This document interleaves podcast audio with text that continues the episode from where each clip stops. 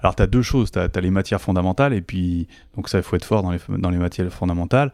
Et puis, euh, ensuite, il faut, bah, faut aller chercher l'information là où elle est, là où il y a de l'expérience. Quoi. Donc, euh, j'essaye de voir quelqu'un qui fait quelque chose que j'ai pas l'air de savoir faire, et, je vais lui demander. Quoi.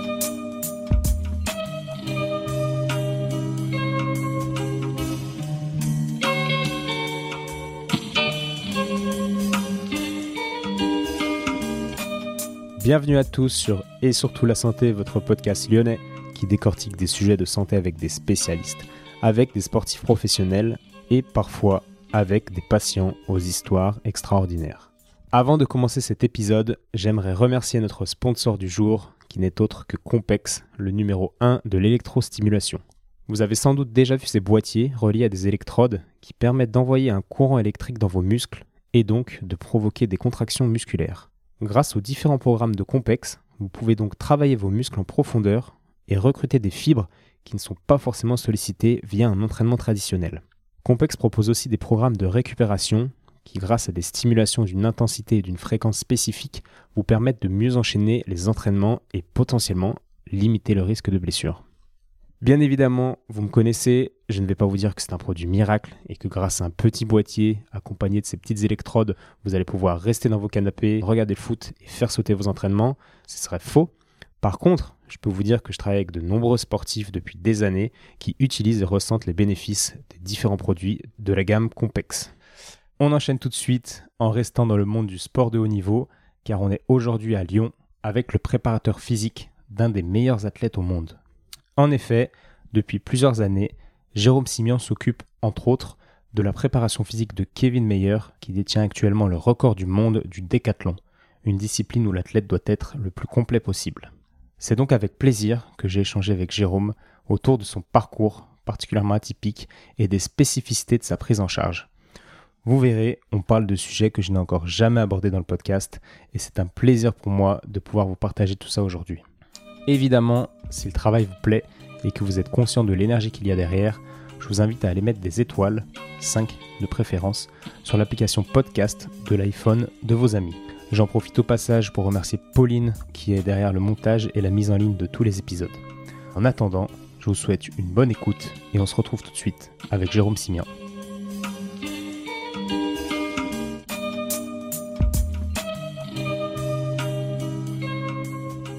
Bonjour Jérôme. Bonjour Étienne. Merci de me recevoir en ce jour férié. Euh, la première question qu'on pose toujours dans ce podcast, c'est de te présenter en version soirée, c'est-à-dire version. Euh, c'est quoi une version soirée Pas professionnelle. Ça, fait, trop longtemps. Ça fait trop longtemps que je suis pas sorti. je, vois pas ce que tu veux dire. De manière générale, quoi. si tu devais te présenter. Euh, voilà, tu me mets une colle là. Direct. Moi, je me présente. En fait, tu me demandes, on me demande ce que je fais, quoi, en général. Ouais. Qu'est-ce que tu fais dans la vie? Bah, Qu'est-ce que je fais dans la vie? Euh, bah, Je m'occupe de sportifs, voilà, de leur préparation physique générale, à temps plein. Ok, donc toi, on est d'accord que tu fais que des sportifs, que des athlètes avec des objectifs précis? Euh, Oui, oui, de, de, façon, de façon générale, oui. Bon, des fois, il y a deux, trois petites piges sur des choses comme ça pour euh, la t'attendre d'un des sportifs ou quelque chose comme ça, mais, mais de façon générale, oui. Ok. Donc, de toute façon, pour te présenter, moi, j'ai prévu, donc tu t'en parles dans beaucoup de podcasts, euh, notamment des podcasts américains, mais là en français cette fois. J'aurais voulu que tu nous décortiques un petit peu, qu'on comprenne ton parcours depuis le moment où tu es jeune rugbyman, que tu pars aux États-Unis pour faire un peu des études, mhm. tu rencontres la prépa physique, etc., jusqu'au moment où tu deviens le préparateur physique du meilleur athlète au monde, quoi. Ah, euh, ok, je la, fais, je la fais courte ou je la fais longue? Ah, c'est courte, ça. après, t'inquiète, on va décortiquer. Euh. Ouais, non, bah, effectivement, moi, je, ouais, je jouais au rugby en France. après, bon, j'avais fait un, un bac C à l'époque, c'est c'est te dire comme je suis vieux parce que ça existe plus ce bac là. Euh, et puis bah, j'avais pas envie de, j'avais pas envie de d'arrêter le sport pour faire des études. Et puis euh, dans un voyage euh, avant, j'avais rencontré un gars qui s'appelait Richard Tardy. Qui, est un Français, qui pareil, qui était rugbyman, donc qui était un meilleur rugbyman que moi, mais qui est, était, qui est parti aux États-Unis, et puis qui avait joué au football américain là-bas, et puis qui était suffisamment bon, qui avait joué en, NFL. Et moi, je l'avais rencontré là-bas lors d'un voyage. Et puis, bah, il avait dit, bah, écoute, pourquoi tu fais pas pareil, etc. Bon. Et donc, euh, il m'avait aidé à rentrer dans une fac. Donc, j'étais à l'université de, de, Georgie, à Georgia. J'ai passé un petit peu de temps. Euh, pour faire l'histoire courte, euh, bon, grosso modo, Euh, je sais pas, moi j'étais pas assez bon quoi tout de suite. Donc après je suis allé dans une autre fac, euh, j'ai fini à Montréal, euh, à l'université McGill où là j'ai fini mes études. Donc ça a duré combien de temps ces études là Bah, pff, je suis rentré. euh, là tu parles d'un périple de 92 à 98. Je suis rentré en France Ok. à 80 à 98. Ok. Et donc là-bas à Montréal, bon bien sûr là- là-bas j'étais exposé vraiment à l'entraînement, euh, aux États-Unis d'abord. On s'entraînait très très très dur. Après euh, on s'entraînait. Après j'étais rentré un petit peu en France euh, et j'étais reparti au Canada, donc à Montréal, l'université McGill. Bon, là-bas on s'entraînait aussi, mais c'est là-bas le, processus, si tu veux, me- m'a commencé à m'intéresser. Et puis j'ai rencontré des gens à Montréal notamment qui organisait des cours avec Charles Poliquin. Et c'est là que j'ai commencé. Donc euh, ça, c'est, on parle de peut-être 80, 80, 96. 96, c'est là que j'ai rencontré euh, Charles Poliquin, c'est comme ça que j'ai commencé. Ok. Et en fait, ta motivation principale, du coup, à la base, c'était de continuer les études et le sport, ce qui Ouais. était un peu compliqué à faire en France, quoi. Ouais, bah en France, après, euh, après un... j'avais passé deux trois concours, soit d'école tout de suite, la prépa, je voulais vraiment pas l'en faire. Euh, dans les écoles, bah après, c'était, euh, ouais, c'est bon, il fallait mettre le sport entre parenthèses, quoi. Ouais, ok. Donc, envie. Là, tu es aux États-Unis dans un premier Ouais, temps. ouais. Là, tu, tu aimes la prépa physique, etc. Et c'est vraiment quand tu arrives à Montréal, tu rencontres ce monsieur Charles Ouais. euh, Poliquin. Et euh, donc, c'est un gars qui inspire tout le monde. Tu vois, j'ai mis une story sur Instagram où j'écoutais un podcast de Poliquin. Tous mes potes prépa physique, ils, mettaient des cœurs, tout ça. Donc, déjà, j'aimerais bien comprendre pourquoi il est autant inspirant. Mais avant ça, tu parles souvent de lui et tu dis que tu l'as côtoyé, etc. Quelle était ta relation avec lui? Euh, bah, bah, c'était une relation d'élève au début. Hein, euh, c'était une relation d'élève. Après, on a gardé le contact tout le temps, euh, plus ou moins. pendant un moment, c'est pas parlé. J'ai re- repris des cours en début des années 2000 avec lui. Là, on a, on a renoué un peu plus le contact. Sur les toutes dernières années, là, avant qu'il meure, on était, on parlait souvent. on parlait souvent sur le. On parlait souvent, par message, etc. Je lui demandais souvent des conseils sur des trois, deux trois choses.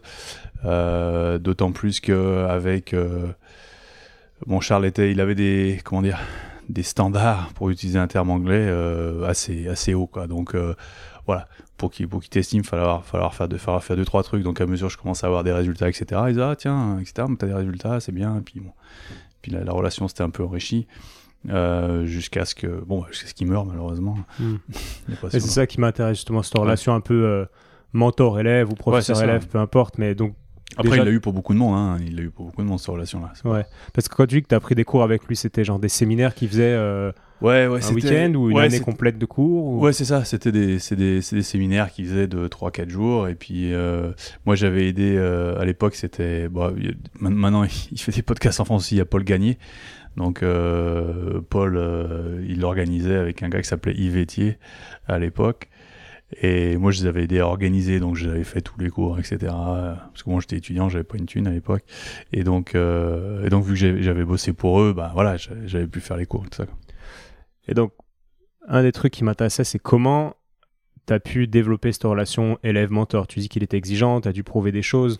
Non, mais c'est le plus naturellement du monde, c'est organique. C'est-à-dire que euh, c'est pas. euh, c'est qu'au début, je prends des cours, bon, ok, c'est bien, euh, je bosse, je fais le boulot. En 2004, euh, je retourne. euh, 2003 2004 2004, je crois. Euh, je, je passe une semaine avec lui à- en Arizona, dans son centre là-bas. Euh, et puis après, je reprends deux trois cours. Je reprends plus avant 2009, je crois, quelque chose comme ça, ou 2000 2010. Euh, voilà, c'est pas non plus euh, un truc qui était euh, qui, qui- qui était permanent, mais vers la fin, depuis 2010, c'était ouais, c'était plus c'était plus constant. Disons que voilà, on se connaissait quoi. Ok, mais déjà à l'époque, quand tu étais jeune, tu avais cette idée un peu de, de t'inspirer des meilleurs et de côtoyer les meilleurs. Tu le racontes souvent dans, dans tes blogs, dans tes interviews, que tu voyages dans le monde pour voir ce qui se fait. Tu Ouais ouais. Bah ça ça ça vient de lui hein, aussi qui disait euh, moi moi je lui avais demandé euh, au, au début lui disait bah il avait dit moi quand, il était jeune il était allé en Finlande il était il a voyagé il avait économisé pour aller voir des gars quoi. Euh, donc donc moi j'ai fait pareil. Quand je suis arrivé à quand je suis allé voir en Arizona je lui ai demandé qui d'autre je pouvais voir. Il m'avait donné deux trois noms. Et donc bah voilà je suis je suis allé les voir. Et après j'essaie de repérer. Parce que le, le- le truc c'est que dans, dans, dans ces métiers là il y a bah, au bout d'un moment euh, au, voilà, au bout d'un moment, t'as pas de cours formels, quoi. Donc, euh, euh, Tu piques un truc à un endroit, à bah, un c'est autre, c'est pas les à cours formels, façon. c'est la façon de la façon de voir. C'est tu. Alors t'as deux choses. T'as as les matières fondamentales et puis donc ça il faut être fort dans les dans les matières fondamentales. Et puis euh, ensuite il faut bah, faut aller chercher l'information là où elle est, là où il y a de l'expérience quoi. Donc euh, j'essaye de voir quelqu'un qui fait quelque chose que j'ai pas l'air de savoir faire et, et je lui demander quoi. Et donc avec Charles Poliquin, tu dis que tu parles souvent de tes influences, tout le monde te demande, tu Ouais. dis ok, il y a 40% Poliquin, 40% Schroeder, qu'on Ouais. verra peut-être après. Ouais. Et qu'est-ce qu'il y a... Donc pour ceux qui écoutent, il y a un article que tu as fait sur ton blog, les 5 points clés que tu as appris Charles Poliquin. Mais euh, quelles, quelles ont été les étapes? Qu'est-ce que qu'est-ce que tu as appris avec lui euh, Des moments où tu t'es dit waouh, des gros moments où tout s'est éclairé quoi, petit à petit dans, dans ton parcours. Tu vois ce que je veux dire? Non, je sais pas si tout s'est éclairé. C'est juste que moi j'ai commencé comme ça. Donc j'ai commencé bien. Ouais. C'est-à-dire que tout de suite, euh, bon, euh, Charles, c'était euh, c'était la musculation. Mais c'était la musculation pas fait n'importe comment. C'était la musculation pas fait n'importe comment. C'était les prérequis pour chaque exercice. c'était les progressions. c'était c'était maîtriser tous les, toutes les variables d'entraînement, etc., etc., etc. Savoir comment les appliquer, planifier correctement, etc. Donc déjà tout de suite, j'ai été exposé à ça. Une sorte de rigueur. Ouais, ouais, une sorte de rigueur quoi. parce que lui, il avait, il, a- il était organisé. Euh, il- il a, lui, il a commencé pff, dans les années début des années 80, peut-être même 1979, je crois, quelque chose comme ça. Euh, et s'il a eu autant de succès aussi, c'est parce que le- bon, c'était vi- c'était c'était assez vierge, quoi. Comme euh, il Ouais. y a personne qui fera jamais ce qu'il a fait. C'est fini. Parce que maintenant, bah, tout le monde s'entraîne, etc. À l'époque, dans les dans les sports, notamment les sports de glace, etc. Bah, lui, là, il est venu avec euh, des méthodes, avec des des, des choses. Donc, hop, ça, ça a apporté grandement. Il y a, il y a personne qui va, qui va répliquer ça maintenant, c'est fini. Ok. Et donc, de toute façon, tout au long du podcast, on va reparler Ouais. un peu de Charles Poliquin parce qu'il y a des sujets qui vont revenir, qui viennent un peu de lui, je pense. Tu parles de Jay Schroeder. Ouais. Lui, il y a moins de trucs sur Internet. Il est peut-être moins bon en marketing, je pense. Bah, je crois qu'il s'en fout. C'est une- Sûrement. Ouais, non, mais c'est une, une personnalité différente. En fait, c'est- Charles qui m'en a parlé, euh, qui m'en avait parlé quand je suis allé voir en Arizona. Et, euh, et je l'ai rencontré plus tard. Oui, j'ai rencontré vers 2000, euh, 2005. Vers 2005. Euh, Jay, c'était c'est quelque chose de c'est totalement différent. La différence avec, avec Jay, c'est que lui, il va pas vraiment enseigner quoi. Donc, euh, il a il a pas vraiment mis en place de, de choses pour enseigner ce qu'il fait. Euh, alors moi, j'ai eu la chance de pouvoir passer beaucoup de temps avec lui, euh, où il avait rien d'autre à faire. Donc là, c'est pareil, tu vas le voir en Arizona parce Non. que Charles t'en a parlé. Non, non, non, je l'ai. En fait, Charles m'en parle, il me dit ça comme ça, et puis il me dit pas où il est, et en fait, il était à, à deux rues de là où il était, et j'aurais pu y aller le voir, je suis parti, je savais pas. donc, euh, donc après, mais je l'ai retrouvé, mais je l'ai retrouvé en Europe, il avait des trucs à faire en Europe, et on a, fait des, des- séminaires ensemble, des choses comme ça, et, euh, et on avait beaucoup de temps dans les hôtels, tranquille, euh, à, passer du temps, et, et, le truc de, de Jay, c'était, ouais, il disait un truc totalement dingue, et puis je sais, ok, et puis je travaillais dessus pendant six mois, je revenais, puis on en parlait, il voyait que j'avais travaillé, il m'en disait un autre, quoi, voilà. Ok. Ouais, ouais, bon, euh, c'était comme ça. Euh, Et lui, il était quoi euh, Il était allemand à la base? Non, Jay, je crois, c'est un américain. C'est un américain? Ouais, Ok. Américain. Parce que Non, c'est un, c'est un américain, Jay. en prépa physique, on parle beaucoup de l'Allemagne, on parle beaucoup bah, de la Scandinavie. Que... Qu'est-ce qu'il y a de plus là-bas Ou alors qu'il y avait de plus Qu'est-ce qui était inspirant? De ce côté-là Aucune idée. Tu vois Charles Poliquin parler de la Scandinavie, tout non, ça non, mais oui, l'Allemagne, etc. Mais ça, ça a commencé parce que t'as, t'as, euh, les- ah, c'est bien sûr, je vais, je vais bouffer tous les noms, mais euh, euh, t'as, t'as eu beaucoup de, t'as les, les livres sur l'éducation physique des enfants, euh, les, cla- les classiques de, ah, qu'on lit en STAPS, quoi, qui ont été faits, c'était des livres allemands, euh, tout ça. Il y a eu beaucoup de recherches qui ont été faites dans l'Allemagne de l'Est. Euh, à la fois sur les méthodes d'entraînement et sur la pharmacologie, etc., etc. Donc, euh, à l'époque, euh, là, c'est en, Allemagne de l'Est, peut-être aussi en, Russie, dans l'Union soviétique aussi, où il y a eu une approche qui a été plus systématique et scientifique. Donc c'est pour ça que bah, lui, Charles, était- s'est inspiré de ça, parce que bon, à l'époque, de toute façon, dans le reste du monde, c'était euh, c'était euh, c'était squat euh, arraché debout, puis c'était fini, quoi. Et toi, t'es allé voyager un petit peu dans les, dans les pays nordiques? Non. Non. pas trop. Bah, j'ai voyagé un petit peu, là, je suis allé en Suède, mais pour un, pour un, l'année dernière, pour un, une conférence, mais bon, c'est moi qui parlais, donc, euh, mais, Ok. mais pas trop, trop, non. Non, pas trop. Ok, donc tu vois, j'essaie de, de comprendre un peu tout ce qui, tout ce qui t'a inspiré parce que, parce que ça m'intrigue. Tu parles d'Ido Portal aussi, qui, que j'aime beaucoup. T'as fait des stages avec lui? Comment ça s'est passé Ouais, je suis euh? allé faire deux cours pour voir. Euh, avec Ido Portal.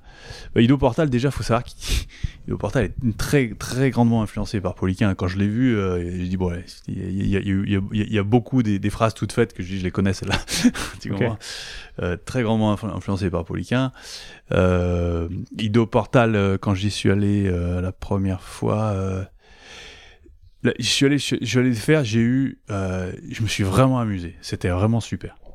Je me suis vraiment amusé. C'était, c'était, j'ai vraiment eu du plaisir à faire ce cours-là. Là, le, mouvement X là qu'il avait fait le premier, j'ai vraiment eu du plaisir à le faire. C'était, c'était vraiment bien.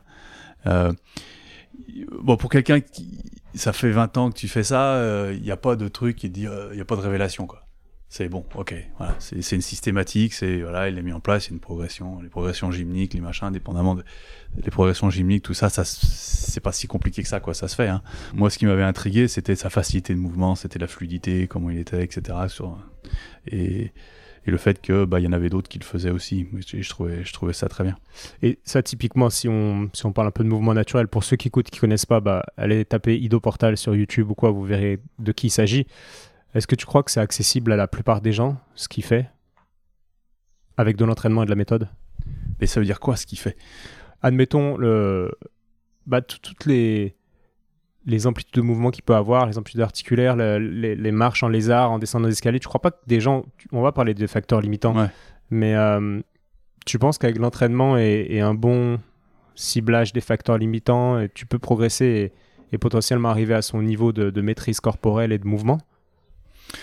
Euh, oui, ça dépend. euh, oui. Après, euh, c'est comme tout. c'est juste laquelle quantité de travail t'as envie de faire, quoi. Tu penses qu'il y a... Parce que quantité de travail. Parce que le truc, c'est que. bon, il y a une quantité de travail et c'est pas pareil. Comme par exemple, bon, euh, Ido Portal, il doit faire euh, 1m65, quoi. bah oui, c'est ça il y a des choses qui sont plus faciles pour lui à faire. Tu vois, un, par exemple, un équilibre pour quelqu'un qui fait 1m65, ça demande moins de force que pour quelqu'un qui fait 1m90. On est d'accord. D'accord. Euh, donc ça, c'est ça, c'est une chose. Mais ça veut pas dire que tu veux pas le faire, parce que lui, l'un de ses élèves, le mec qui fait 1m90, il fait tout.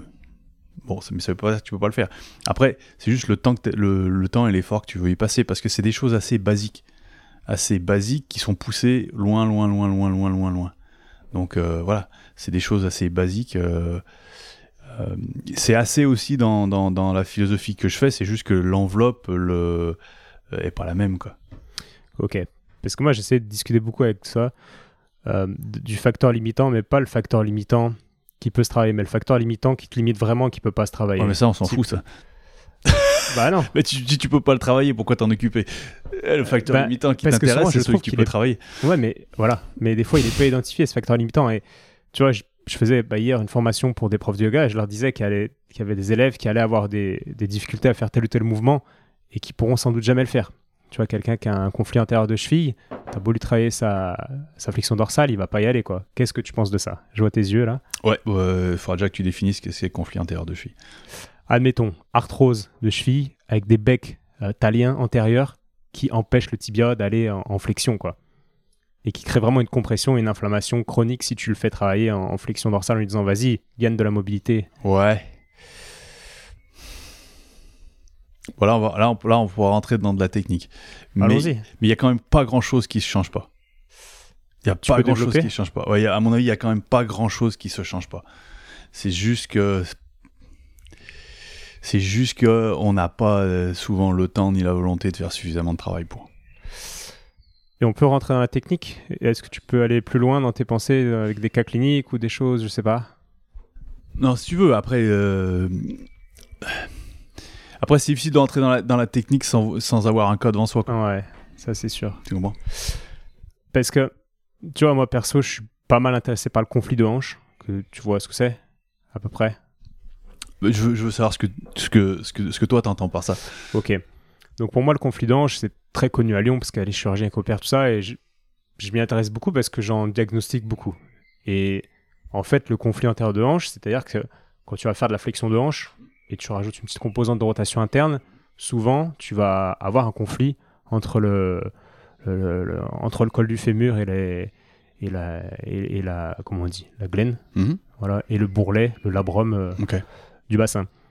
Et tu as souvent un petit, euh, un petit labrum, enfin quelque chose d'agressif, un bec euh, qu'on appelle l'effet tenaille et, et le, la partie du fémur qui vient buter en flexion, qu'on appelle l'effet cam. Et tout le temps, c'est les deux. Enfin, souvent, c'est les deux effets. Et ça, en fait, bon, moi j'ai un peu ça, il y a plein de patients qui ont ça, et ils pourront jamais faire de flexion de hanche importante sans se faire mal et provoquer des douleurs inguinales. Et je pense que ça touche vraiment beaucoup de gens, et, et c'est des gens qui, en faisant du squat, on va leur dire, allez, casse la parallèle, etc. Mais ils vont se faire mal, quoi.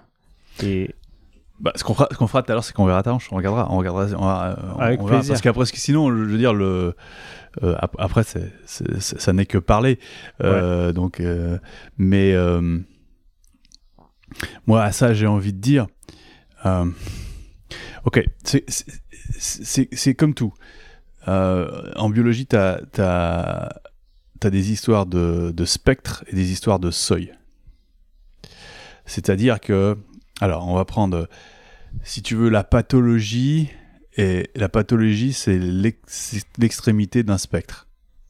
Mais ce phénomène existe déjà, le même phénomène qui te provoque la pathologie existe plus ou moins exacerbé tout le long de ce spectre-là. Et jusqu'à de l'autre côté du spectre, pas du tout. Mhm. Ok, il y a juste un moment où on décide que c'est de la pathologie. D'accord? Donc, euh, ce qu'on pourrait opposer, alors c'est simplement de la, c'est de la théorie hein, là-dessus, parce que ça reste de la parlotte pour l'instant, euh, tant que j'ai pas eu ta hanche. Euh, ce qu'on pourrait y opposer, c'est qu'effectivement, si tu as un conflit à la flexion, c'est que tu pas assez de marge. C'est que ta position de départ, elle est déjà trop près du seuil de problème. Donc, C'est- un concept de, de physiothérapie qui s'appelle le, le centre idéal de rotation. T'es pas dans ton centre idéal de rotation, déjà au départ. Et donc après, quand tu vas mettre une contrainte qui va exacerber, si tu veux, la déviation par rapport à ton centre de rotation, tu as des problèmes. Mais moi, je pense qu'il y a quand même une question d'anatomie. Euh, les gars qui font l'haltérophilie, on est d'accord Parce qu'ils que ont des t'as fémurs un- un... peu plus petits. Le gars qui a un fémur qui est plus long par rapport Oui. à son tibia, tu connais ce ratio? Enfin, Je le connais pas, c'est un truc de prépa physique, j'ai l'impression. Mais Non, mais après, si tu as un fémur plus long, euh, bah, il faut avoir plus de dorsiflexion. ouais. Et si t'as. Si c'est un fémur ouais. plus long, il faut avoir plus de dorsiflexion. En- voilà. Euh, Il y a en haltérophilie, tu as des. T'as deux, trois haltérophiles, notamment les. Alors, attention, ça veut pas dire que tu. C'est pas plus facile. C'est sûr que si tu as les dimensions idéales, c'est plus facile. On est d'accord. C'est beaucoup plus facile, tu as moins de travail à faire, etc. etc. Mais euh, si tu un fémur long, il bah, faut plus de dorsiflexion. Euh, et euh, d'ailleurs, tu, tu, le vois, tu regardes les haltérophiles, il y a des Colombiens là qui. Tu regardes souvent, et souvent ils ont des, fémurs qui sont assez longs, donc ils ont une, une technique. La technique est la même, mais c'est un peu différent. Donc, si tu le vois, ils ont. Euh, ils ont un rachis qui est un peu moins vertical au départ. Enfin, ça, il y a des choses comme ça Mm. qui font qui, qui s'adaptent, mais ils, font, ils y arrivent quand même. Ils y arrivent. Ouais, moi, ce qui m'intrigue toujours et ce qui, me- ce qui me fait dire qu'on est vraiment tous inégaux, c'est quand tu, tu vois la position des Indiens, squat bas, quoi, Ouais. très bas, quand les Indiens Ouais. ils mangent comme ça, ils sont à l'aise. Et au, au cabinet, bah, je dis aux, aux gens, bah, mettez-vous un peu comme un Indien, je montre. Moi, j'arrive pas, je suis sur la pointe des pieds. Et il y a des gens qui ont jamais essayé de faire ça, puis ils sont bien, ils sont Ouais. là, ouais, très bien. Et d'autres qui, me- qui me disent, bah, ça fait un an que je fais du crossfit, je travaille, mais, mais ils n'y arrivent pas, ils tombent en arrière. Et euh, moi, j'y arrivais pas, j'ai mis deux ans et ça y est, je peux le faire. Enfin, ça fait un moment que je peux le faire, mais euh, Ah ouais. C'était quoi, toi, tes facteurs limitants? Bah, il y avait un peu de tout. Beaucoup de dorsi- manquait, je manquais beaucoup de dorsiflexion, euh, un peu euh, la flexion de hanche, enfin, etc. Il y avait un peu de tout, quoi. Il y avait un peu de tout, mais J'ai hâte qu'on regarde ma hanche parce que tu vas peut-être solutionner le, le problème de ma vie. je sais pas, on va voir. Non, va après, faut, faut être conscient de ces biais. T'as un biais ostéo, donc t'as un biais structurel. Mm, ouais, sachant que. Il y a un un un biais, peu, un biais-. Voilà, il y, a un- forcément. il y a un peu de biais structurel, dire bon, les os, c'est les os, on peut pas les. Voilà, c'est comme ça, quoi.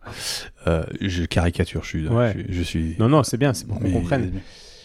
Mais pourtant, j'ai ouais, une grande confiance euh, dans le corps, tu vois, et en l'adaptation, euh, l'adaptabilité du corps. Mais ça, j'avoue que, vu que c'est mon cas, j'ai- du mal, en fait. Euh, mais on regardera ça tout à l'heure. On regardera ça. Ok, donc on parlait de facteurs limitants. Donc moi, je, te, je parlais de facteurs limitants vraiment osseux, mécaniques, purs. Euh, toi, dans ta tête, quand tu parles de facteur limitant, souvent c'est quelque chose de plus biomécanique et que tu travailles, quoi. On est d'accord. Bah, le, le truc, c'est que des os sans des muscles, il n'y a pas de squelette. Enfin, je veux dire, les os sans les muscles, ils n'ont pas de position. Veux dire, les ligaments, ils les tiennent pas, quoi. Un peu. Ouais, mais, mais que dalle. Mais ils les font pas bouger en tout cas. ouais.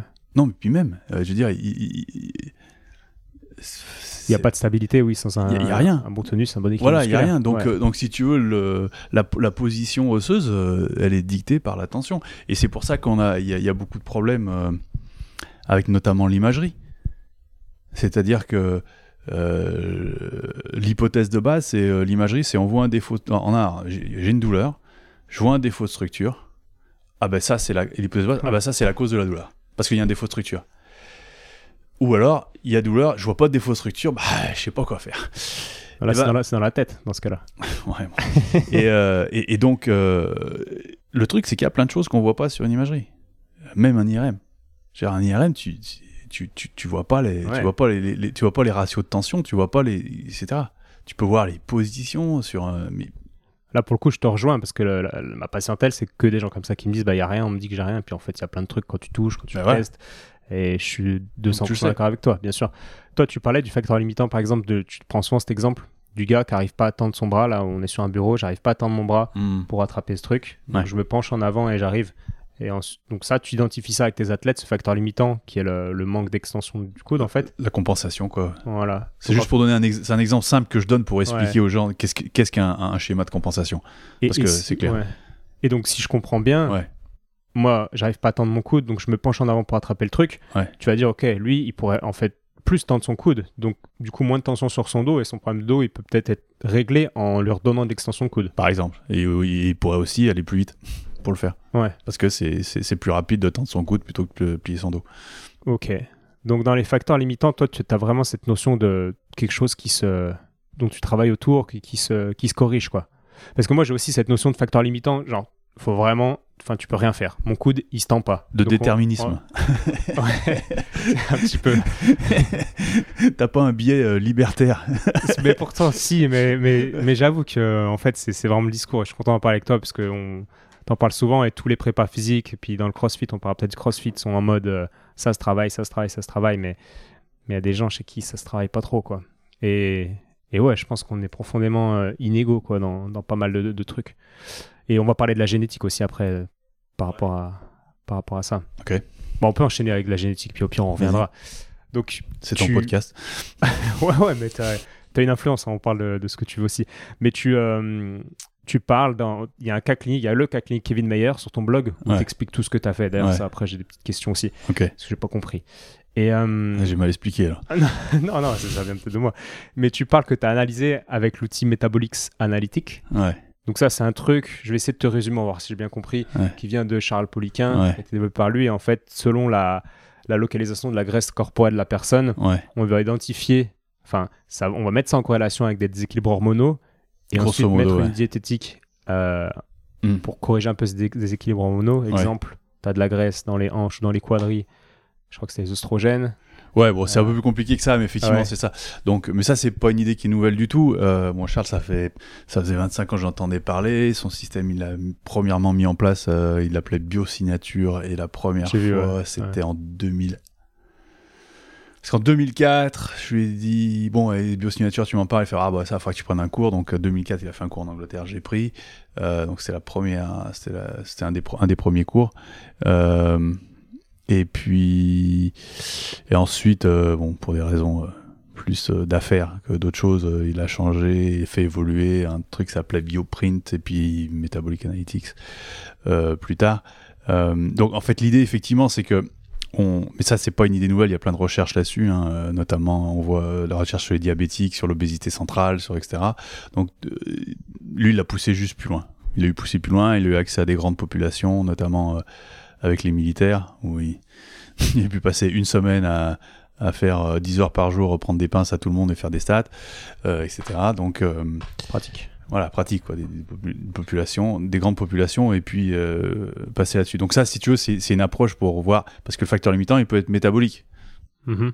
Ouais, c'est pour ça que j'enchaîne avec ça. Du coup, moi, ce que j'ai lu, pour euh, donner un peu de contenu aux, aux gens qui écoutent, c'est que par exemple, donc quadriceps, triceps, j'ai noté, donc s'il y a de la graisse dans cet endroit, c'est peut-être qu'il y a un problème au niveau de la balance euh, des oestrogènes. Si c'est en sous-ombilical, donc la bedaine, cortisol. Ouais, c'est un peu plus compliqué que ça. Ouais, Euh, c'est un peu plus compliqué que ça. C'est pas à moi de faire le cours là non plus. ouais. Euh, mais grosso modo, l'idée, c'est que effectivement, on peut, on peut avoir une idée du métabolisme, euh, un peu du, la fonctionnement endocrinien des gens en en prenant les plis et en regardant leurs ratios. Alors maintenant, c'est à l'époque il y avait des ratios. Maintenant, c'est plus compliqué. C'est un algorithme le, et, et le, le logiciel le fait tout seul. C'est devenu plus compliqué. Euh, il, avait beaucoup évolué euh, là-dessus. Bon, maintenant, ça évoluera plus grand-chose. Mais... Et, et la correction, ensuite, une fois que tu as déterminé où est le problème, la correction, elle Ouais. est que diététique, ou alors il y a des prises d'hormones, ou alors il y a des, de la phytothérapie. Prise d'hormones, oui, on n'a pas le droit ça. Bah, je sais pas. Bah non. Bah, non, mais aux, aux États-Unis, euh, dopage, c'est quoi ça? Ouais, c'est vrai que c'est du dopage. Ça s'appelle du dopage. Ça marche comme ça à Lasvel ou quoi? Non, non, non. Pas du tout, pas du tout. Bon, non, mais je, je sais pas, je connais pas, j'ai découvert un peu tout ça en, en faisant mes recherches. Non, ces solutions, euh, ces solutions sont, euh, bah, les solutions sont plus, elles, elles peuvent, elles peuvent être comportementales. Euh, par exemple, euh, simplement, euh, si tu passes ta vie à chauffer des trucs au micro-ondes dans du plastique, euh, bah, et, tu tu vas avoir un métabolisme d'estrogène qui est pas très bon. Tu vas être plein de, de xénoestrogènes on- et on va le voir. Euh, si, euh, qu'est-ce que j'avais comme, j'avais un, un- couple d'athlètes et je les ai pris et je à l'époque, j'en prenais beaucoup parce que je voulais me former beaucoup. Je prenais toutes les semaines. Et une semaine, une semaine, je les prends. Je dis, mais qu'est-ce que c'est que ça? Les tous les deux, vous avez pris au même endroit, etc. Vous avez tous pris dans les.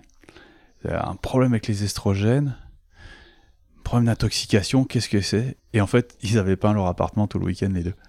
Ok, Et c'est passé, ils avaient passé tout le week-end dans de la peinture. Et Ouais. je l'avais vu avec, le, avec ça. c'est cool. Bah, ça, les filles qui écoutent, elles doivent se dire, bah oui, quand elles ont, suivant leur cycle, elles ont leur corps qui change, c'est très on- flagrant. On Quoi. le voit, Ouais. ça voit. Et euh, donc, si on prend le cas Kevin Meyer, Ouais. lui, t'avais vu Ouais. qu'il était un peu. euh, Qui buvait trop de bière, c'est un ça peu grassouillet ouais, de, la, de la bedaine, etc.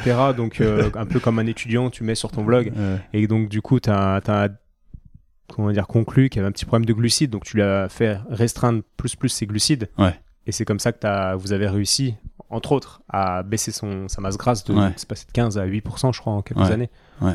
Tu peux développer un peu ça? Non, bah après justement, tu apprends quand tu fais ce cours-là, tu apprends à déterminer des profils. Il y a des, il y a des gens qui vont être euh,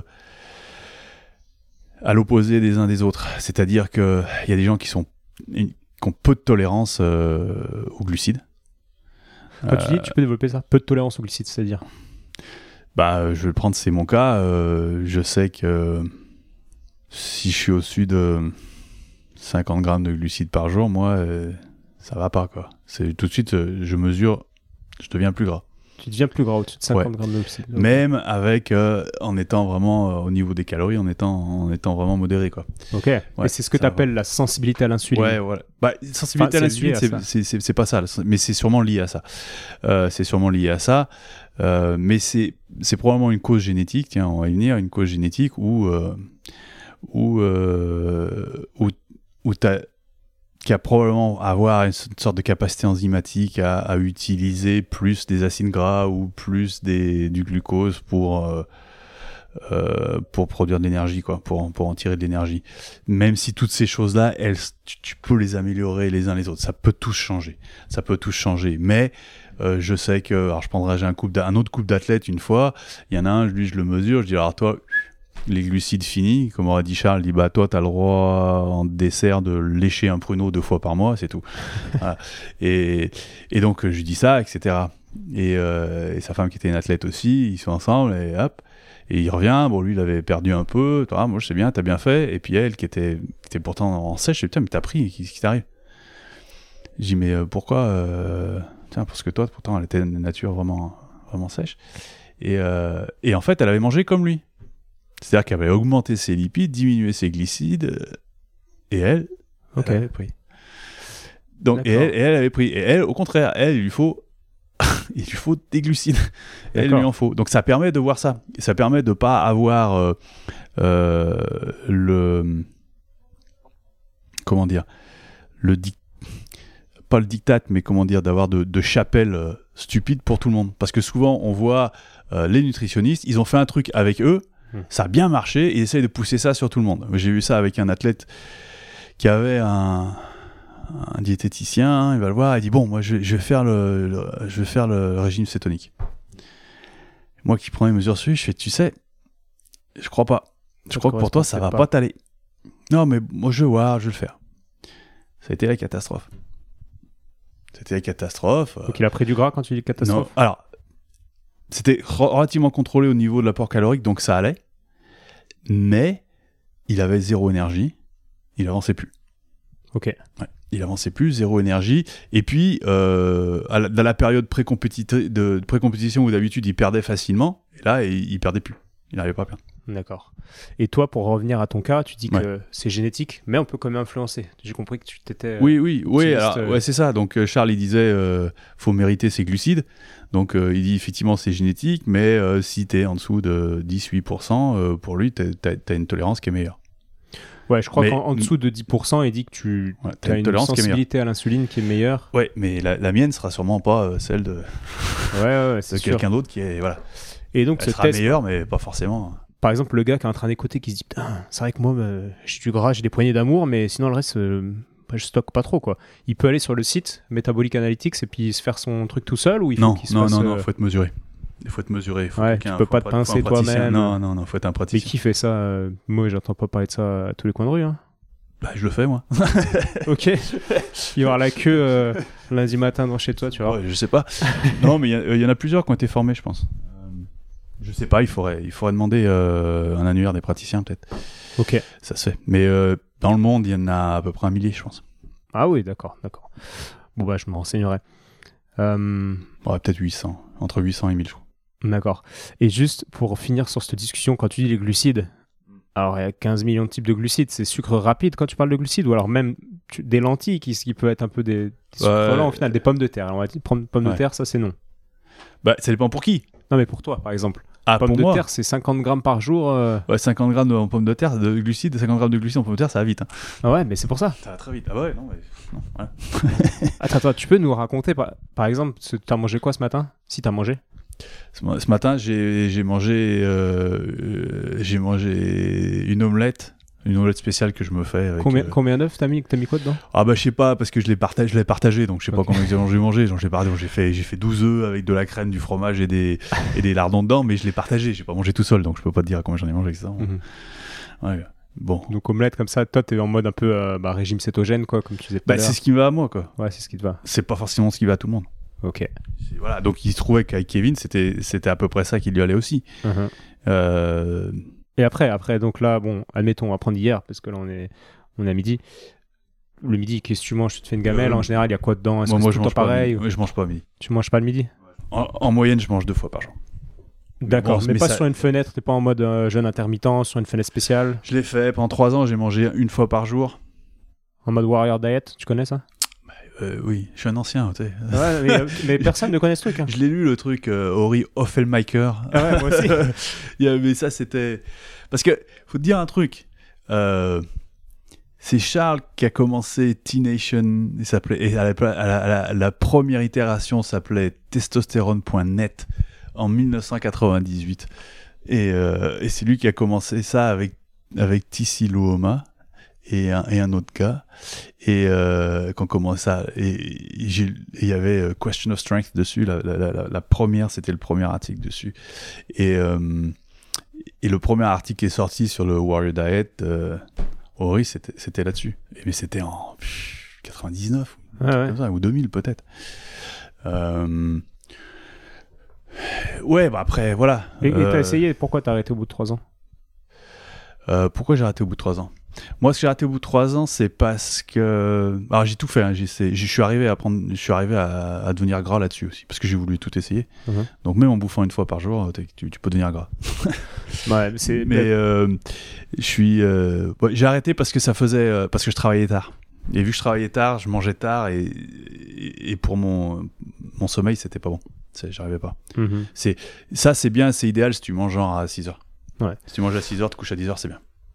Je vois. Moi, j'essaie ça. Pour ceux qui écoutent le War Diet, en gros, on mange un gros repas par jour. Puis la théorie, c'est que tu peux manger un peu n'importe quoi, vu que tu manges qu'une fois par jour. Euh, tu vas ça, c'est pas vrai, ça. Ouais, mais c'est un peu ce qu'ils vendent dans le livre et tout, non Ouais, Enfin, non, ouais, mecs sur non, mais- Internet. Oui, bah ouais. Mais, justement, moi, j'ai fait ça. Je me disais trop bien. Ouais, J'arrête de manger le soir apéro, tout. J'étais, ah, bah c'est bon, je peux Ouais, boire, c'est vrai, je peux manger, tout ça. Non. En fait, je devenais, je maigrissais, je perdais du muscle et je prenais du gras, quoi. Et Bon, je- après, si tu maigrissais de perdre du muscle, c'est des trucs que tu faisais pas, parce que moi, j'ai pas fait ça, mais j'ai voulu voir si on pouvait prendre du gras avec, et j'ai vu, on peut. ok, ok, ok. Bon, bah, et du coup, là, on parle beaucoup d'hormones et euh, toi, tu dis souvent, et j'ai noté cette euh, citation entre guillemets de toi, c'est que tu dis c'est le système nerveux qui règle tout dans le corps. Bah, les, Donc, hormones lien entre le sont. système nerveux, on est d'accord Ouais, ils sont en- les, les hormones sont en aval. Ok, le système nerveux en, en amont va contrôler les hormones qui Ouais. ensuite, elles, vont contrôler les tissus et, et le métabolisme en gros. Ça, bon, sachant qu'il y a toujours un, un mécanisme de feedback, Rétroaction, hein, de ouais. de rétroaction, mais. Et du coup, est-ce que Synaptique Athlétique, le nom de ton club, c'est en lien et, et un petit clin d'œil au système nerveux? Bah, c'est ça, Synapse. en fait, euh, c'est deux choses. La synapse, bah, un, c'est le système nerveux, puis deux, c'est aussi euh, la synapse, c'est un lieu d'intégration. C'est parce Ok. que une synapse, c'est là où le neurone, il reçoit. euh, il, alors, il donne, mais il reçoit aussi. Mais il, re- il reçoit aussi des autres neurones, et puis ça intègre, et ça. Donc c'est pour ça. Ça fait passer le message. Ouais, voilà. Je comprends la, la philosophie alors. Ok, et bah justement, tu vois, là, j'ai marqué philosophie. C'est la, la Ouais. deuxième partie. On est en plein dans la deuxième partie de ce podcast. Et il y en a après une petite dernière. Et euh, Charles, encore, Poliquin, parle beaucoup, a été influencé par la médecine chinoise. Il parle des athlètes de type feu, des athlètes de type terre, etc. Est-ce que toi, ça t'a creusé un peu? Tu t'en sers? Euh, alors. Ouais, il disait ça. Ensuite, il l'a rapproché plus de, de profils euh, d'un gars qui s'appelait Eric Braverman, qui faisait euh, des profils de dominance de neurotransmetteurs. Bon, après, c'est toujours un peu discutable parce que c'est de la sémantique. Hein. Euh, puis il y a Thibaudot qui a embrayé dessus après, là. Euh, il y a cette influence-là d'une sorte de typologie. C'est-à-dire que euh, c'est ce que je disais tout à l'heure sur la biologie, il y a des histoires de spectre.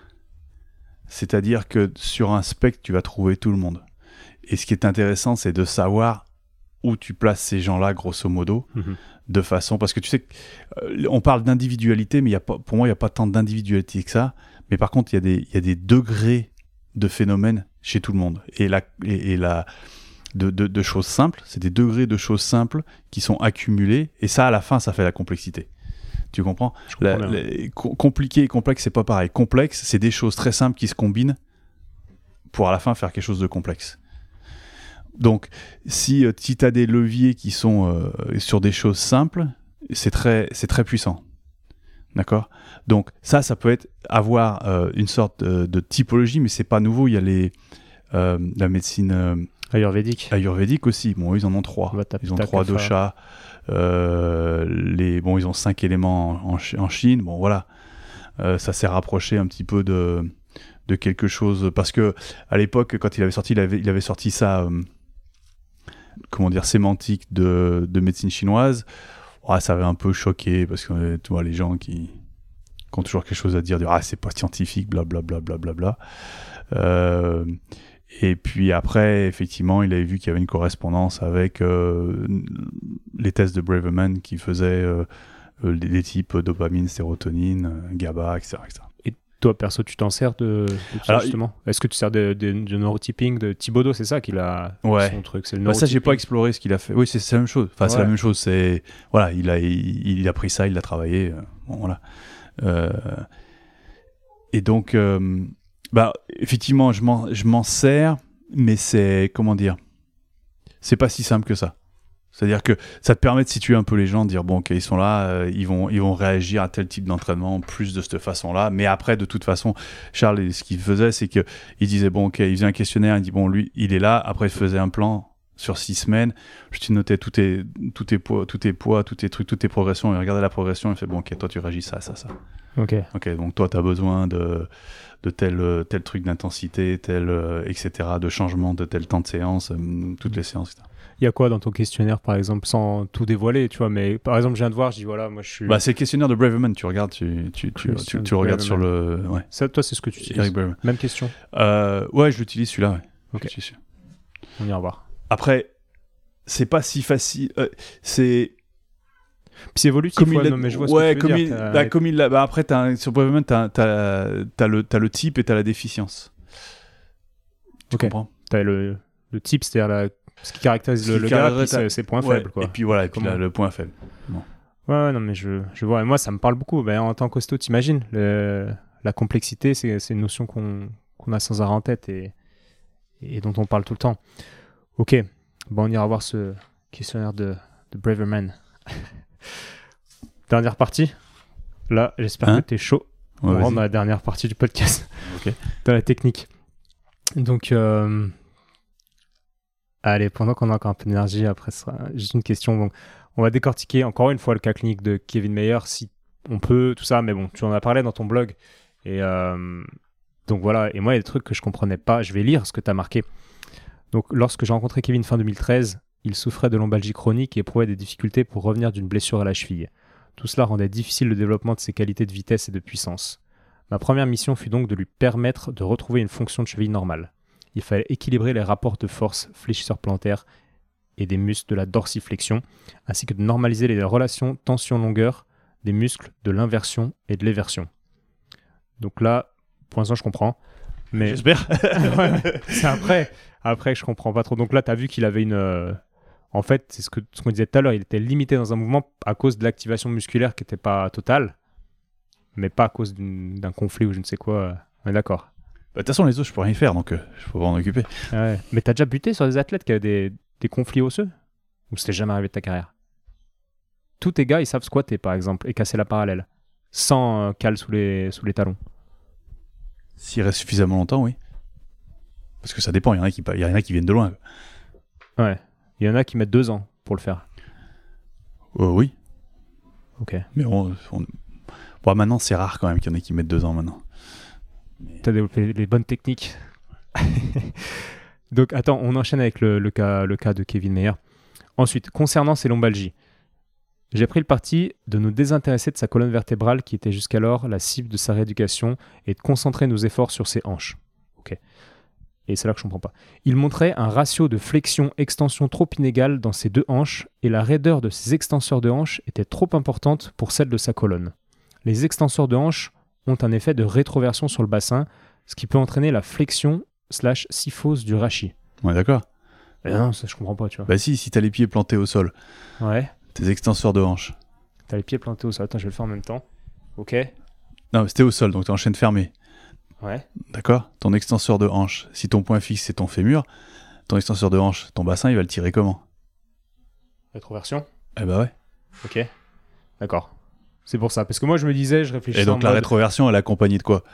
Rétroversion, bah syphose, ouais. syphose, Délordose, lombaire. Voilà. Ok. Syphose lombaire. Ok. Même si c'est pas une vraie syphose, mais c'est une délordose. Ah, moi j'imaginais en chaîne ouverte en fait où tu faisais ça. Ouais, ouais, mais tu vois, c'est- c'est- Ok. c'est- ouais, mais tu vois, ouais, mais tu vois, c'est ton biais. Parce Mais que c'est le biais de la table. Parce Ouais, que ouais. t'as une table. Ouais, Et donc toi, tu, le- tu le fais sur la table. Mais, quand t'es- mais, mais le sport, ça se fait pas sur une table. Ok, ok, ok, super, c'est intéressant. Bah, cool, on va pouvoir continuer le- ce que tu racontes. Cela causait trop de contraintes postérieures lors de puissantes flexions de hanches et provoquait ainsi des douleurs puisque les extenseurs ne pouvaient se relâcher dans le bon timing. Donc en fait, Bah, t'as une contrainte postérieure sur la colonne. ça tire en postérieur. Ça... T'as une contrainte postérieure sur la colonne. Donc les disques, ils aiment pas ça. Hein. Ok. Donc là, tu lui as fait faire quoi si Ou alors je peux lire. hein, Attends, attends, attends. Bah tu c'est- je crois que je, je l'ai marqué, non? Exactement. Cela causait trop de contraintes, donc on a vu postérieure euh, lors de puissantes flexions de hanches et provoquait ainsi des douleurs, puisque les extenseurs ne pouvaient pas se relâcher dans le bon timing. Ok. Cela se traduisait également par une montée insuffisante du genou droit lors de sa foulée. Donc là, on est en chaîne ouverte. Il monte le genou droit Là, et la raideur. Voilà, coup, voilà, ouverte. Là, c'est Voilà. la raideur qui. Ok, Ouais, on comprend. On comprend. Mon premier, objectif a donc, mon premier objectif a donc été de lui enseigner l'exécution du soulevé de terre roumain de façon parfaite. Nous avons dû commencer barre à vide. Je lui ai imposé de longues pauses isométriques en position basse. Euh, petite dédicace à Schroeder, peut-être? Volontairement fatigante. Pas non, forcément. Non, ok. non c'est. Volontairement fatigante pour forcer ses extenseurs du rachis à contrecarrer le moment de flexion des extenseurs de hanche. Après quelques sessions, lorsque c'est devenu plus facile, Alors, grâce à vraiment de flexion des extenseurs de hanche sur le rachis. On est bien d'accord. Ouais, ouais. Hein? D'accord. J'aurais j'aurais peut-être lu le préciser. Non, non, non, mais c'est cool. Mais en fait, ouais, c'est marrant. Je comprenais pas hier, mais là, je comprends bien. Bon, c'est, bon signe. Ok. Donc, du coup, ces extenseurs de hanche, tu les as. C'est comme s'ils étaient un peu. Ils n'avaient pas leur plein potentiel. C'était un facteur limitant, quoi, au final. Bah voilà, ouais, dans son facteur limitant, il avait des douleurs, il avait des lombalgies. Euh, pour moi, la cause. Alors, tout le monde euh, allait se concentrer, allait se faire manipuler la colonne, allait faire des trucs, etc. Mais c'était pas ça le problème, à mon avis. Comment c'est possible qu'un athlète, c'est un phénomène d'adaptation au fur et à mesure de sa vie, qui, qui se retrouve là, il est quand même pro, et le gars, il, il a un déficit de. Ah, c'est pas un déficit, c'est- Ah. c'est autour de l'articulation, c'est c'est sûrement le cas avec la tienne, de, de la hanche. C'est que, ok, la raideur c'est très important. Alors quand on parle de raideur, on, on- on s'entend bien, ok? Si Ouais. On parle de raideur comme en physique, la constante de raideur, c'est-à-dire le, c'est-à-dire le la quantité de force qu'il faut pour provoquer une déformation. Quand tu te forces ce qu'il faut, ok. On parle pas, on va pas chercher dans la souplesse ou quoi que ce soit, parce que Mhm. tu, attention, tu peux être très souple et très raide à la fois. Ok. C'est juste que ça prend des grandes forces pour pouvoir atteindre l'amplitude. Tu peux avoir des grandes amplitudes tout en ayant beaucoup de raideur. Mhm. Ok? Ouais. Donc là, il se trouve que son ratio de raideur autour de sa hanche était, était trop favorable à l'extension.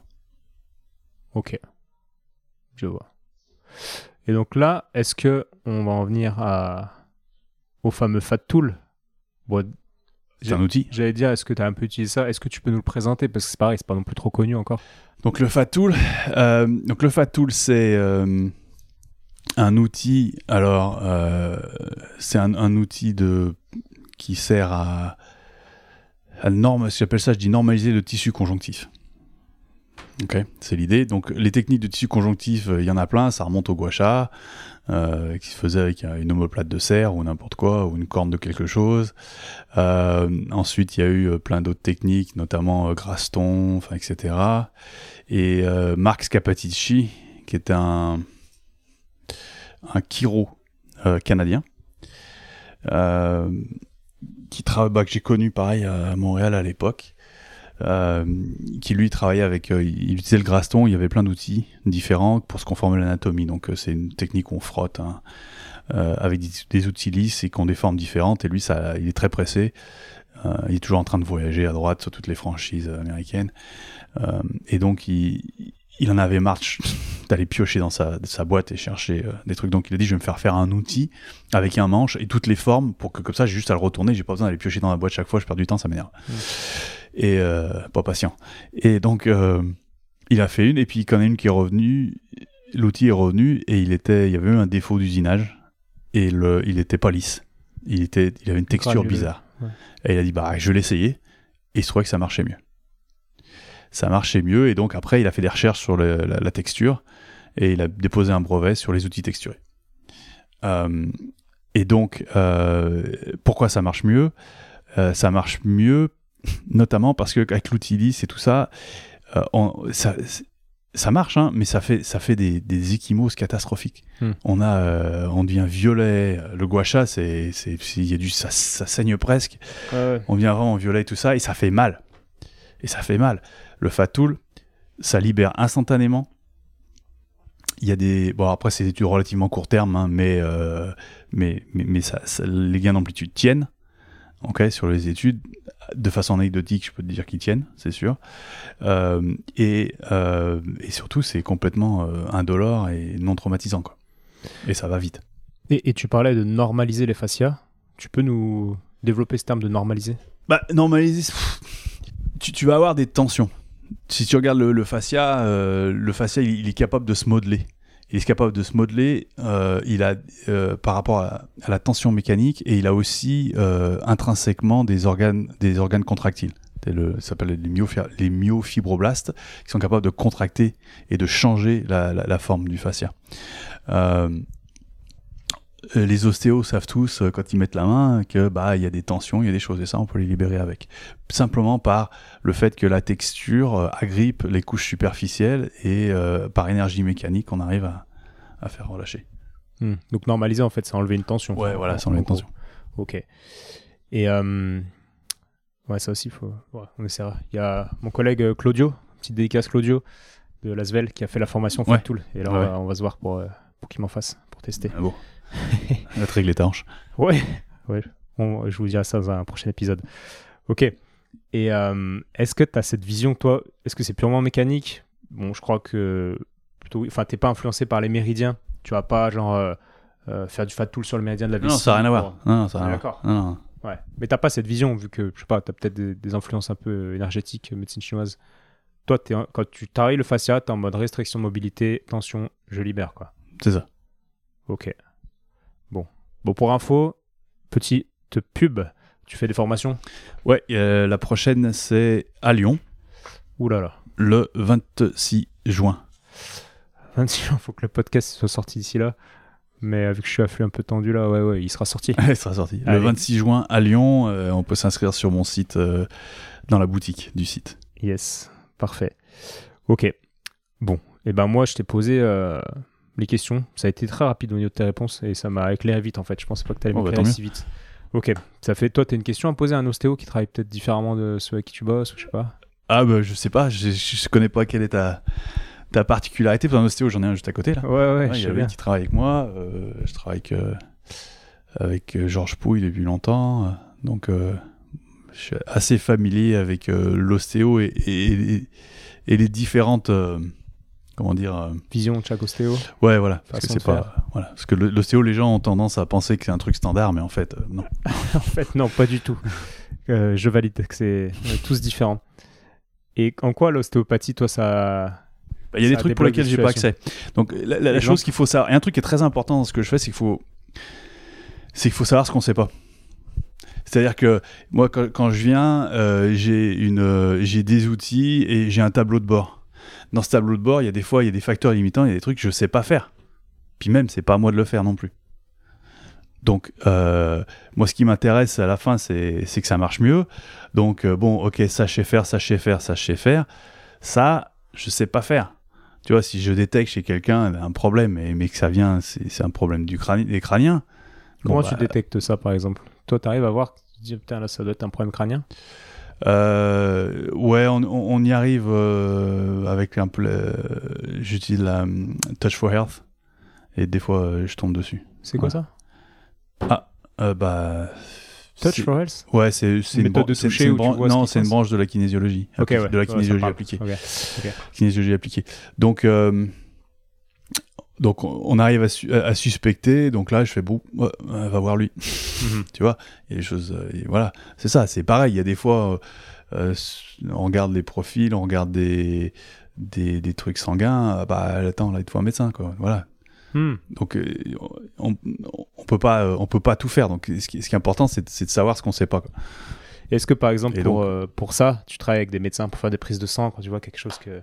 Genre un diabète ou je sais pas quoi. ouais ouais truc bizarre. bah oui Et quelle est ta relation avec les médecins? Est-ce que tu as un gars euh, avec qui tu bosses ou alors il y en avait un sur Lyon avec qui je mais- bossais malheureusement il est décédé il y a pas longtemps Ok, je crois Euh, donc, euh, bah, donc après sur Paris, euh, sur Paris j'ai quelqu'un. Euh, sur Lyon, bah, je suis en recherche. S'il y a Ouais. quelqu'un, quelqu'un qui a un peu une vision euh, qui soit euh, qui soit large, Ouais. Voilà, qui soit large sur le méta- sur le métabolisme, etc. Qui soit large, qui qui qui, qui s'en tienne pas euh, à la pathologie proprement dite, mais qui ait une approche un peu ce qu'on appelle fonctionnelle. C'est-à-dire que Ouais, ouais. voilà, déjà avant en, en faire off. des profils, des choses comme ça. Ok, ça marche. Cool. Et euh... ouais, j'avais noté, je, je lis mes petites notes, j'avais noté une citation que je disais euh, plus je vieillis, moins j'en dis, plus j'écoute. C'est moi qui dis ça Ouais, Bon, bah, ok. c'est cool, t'en as quand même Euh, dit pas mal aujourd'hui, donc merci. Ouais, bon, voilà, il, il vaut. Bon, voilà, c'était, l'occasion, mais c'est vrai que euh, quand tu parles, tu dis quelque chose que tu sais, quand tu écoutes, tu vas peut-être apprendre quelque chose. Quoi. Ouais, t'as plus de chances d'apprendre en écoutant qu'en parlant. Quoi. Ouais, voilà.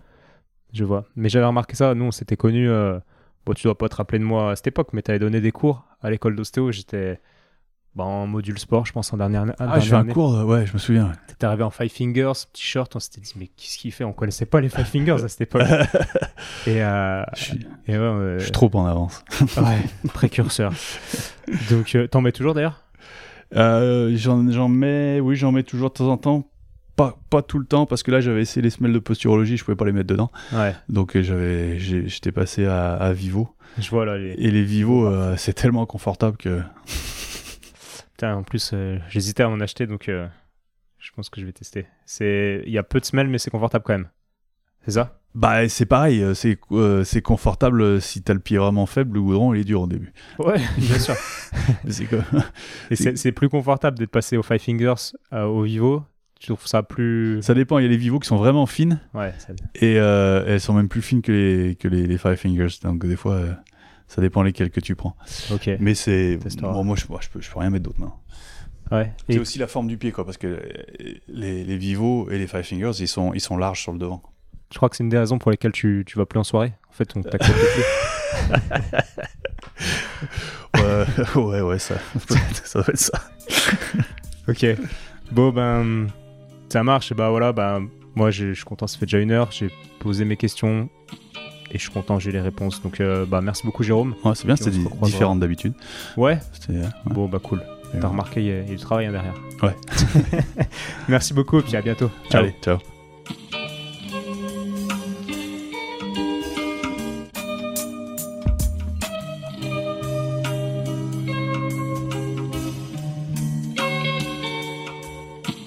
Bravo, tu as écouté cet épisode de Et surtout la santé jusqu'au bout.